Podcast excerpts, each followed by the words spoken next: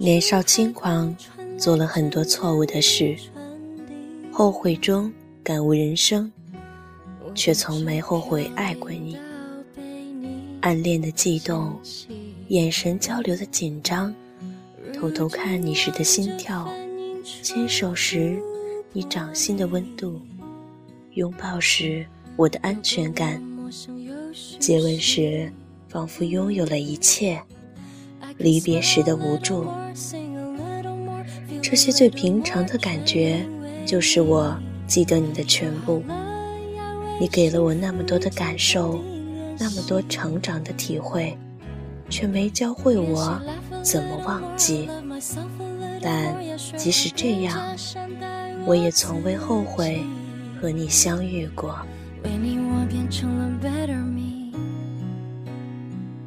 文字激动心灵，声音传递梦想。月光抚育网络电台与你一起倾听世界的声音。听众朋友们，你们好，我是主播简溪。想第一时间收听我们的节目，欢迎关注我们的新浪微博“月光抚育网络电台”。今天，让我们来一起分享一篇豆瓣的美文。从未后悔和你相遇过。他们最后都去了哪儿啊？谁？那些我们爱过的人啊。朋友和他自高中相识，都是少年模样。男生穿一身运动衣，女生则是衬衫白裙，笑容又腼腆。又羞涩。那张照片的边角已经泛黄了，他一直留着。也常见他俩一起骑自行车放学，女生的裙子逆着风撩起一个角，夕阳只留下一抹温润的橘黄。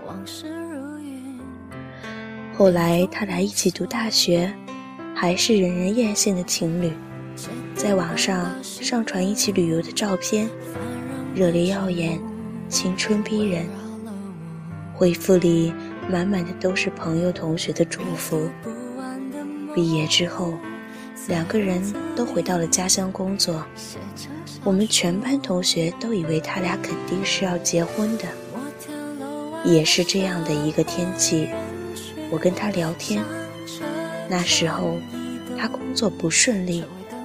我读研的生活差强人意，我还像开玩笑一样说了句：“别跟苦苦兮兮的我心有戚戚了，你至少爱情是幸福的啊。”他沉默良久，最后回了句：“分手了。”我大吃一惊，没再细问。后来才从别人口中得知，整个故事。竟和偶像剧里演了几百遍的恶俗桥段一样。女生家世显赫，身为企业家的父亲又独裁专断，看不上家境普通、工作还很一般的男生，百般阻拦，不惜采用私下里对男生威逼利诱，以及将女儿禁足在家的方式，还给女儿安排了另一门更好的寝室。只是，故事的结局和偶像剧不一样。那个女生苦苦支撑了一年，最终还是和他分手了，完成了那门更好的寝室。他至今再没谈过恋爱。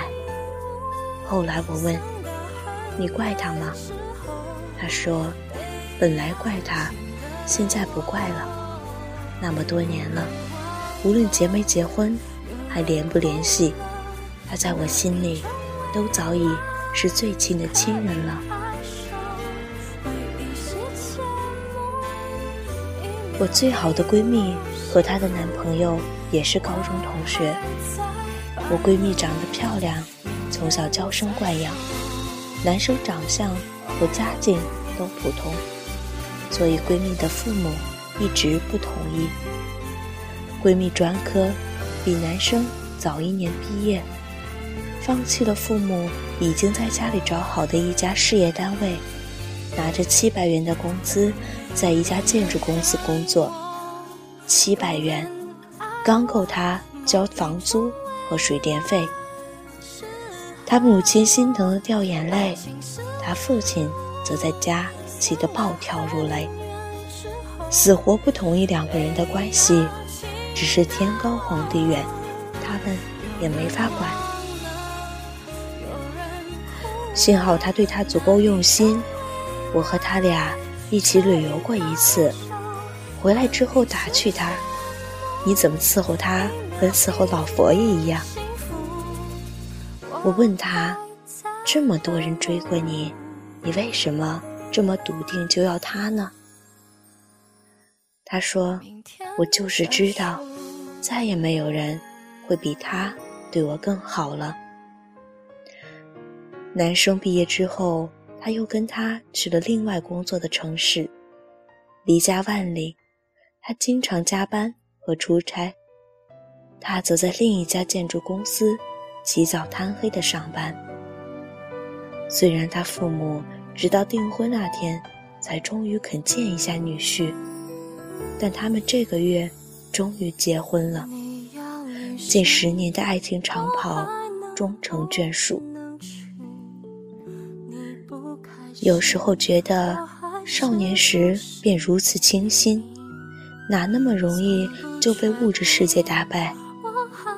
或者相知相守多年，爱情已经变成和亲情一样同呼吸共命运的事情。怎么还会想到要分开？或许是缘分尽了。人生有时候真的超出电视剧编剧的想象能力。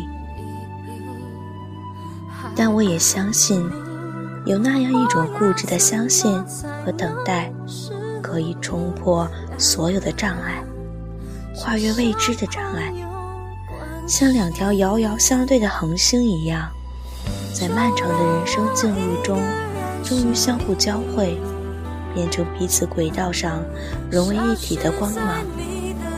不过，不管结局如何，我从未后悔和你遇见过，更不后悔和你相爱一场。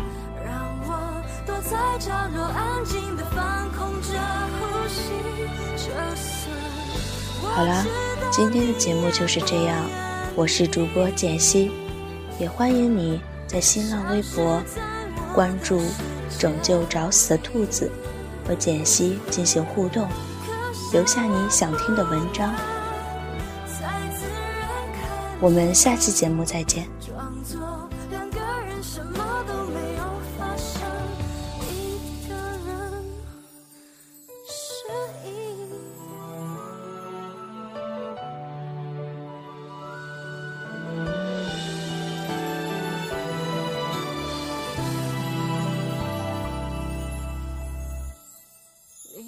简讯是一般的